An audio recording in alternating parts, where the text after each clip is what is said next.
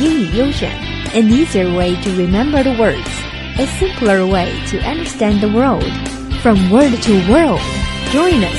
Word of the day，英语其实很简单。AU English. You're listening to 英语优选 AU English. Today's keyword is wedding. A wedding is a ceremony where two people are united in marriage. 婚礼. Here is an example. I hope you will be able to come to my wedding. 希望你能来参加我的婚礼. Actually, most single women have secretly started planning their weddings. A survey did in Britain shows that 6 out of 10 single women have already made up their minds about some parts of their big day. Millions who are still waiting to find Mr. Right have nonetheless picked out their venues, flowers, songs, and even hairstyle. And almost every bride wants to have some perfect wedding photos before the ceremony.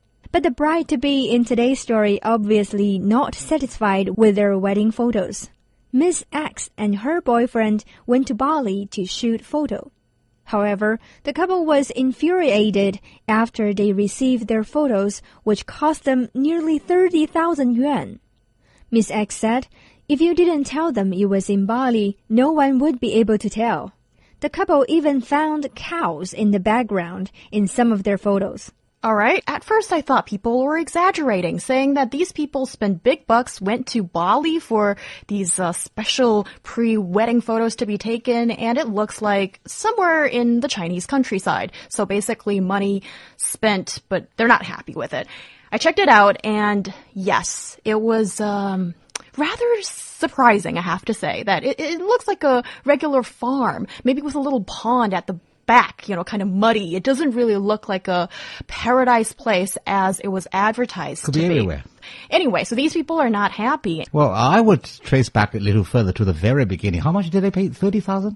Yeah, it's that trip? 30,000 yuan. Uh, what's the need for, say, paying to a, such a so-called a professional group? You hire me, for example. Ask for a close friend of yours who knows the story, who can take pictures for you. Uh, Shaowen, you are a master of words. And what is your job? You get paid by talking. So you are a professional in this sense. So no wonder you go up on the stage and you give a speech and people are moved, you know? So here we're talking kind of about the same thing. Taking photos is a professional job. They want a professional photographer to take these special photos for them, for them to remember their marriage. You know, that's what this is about.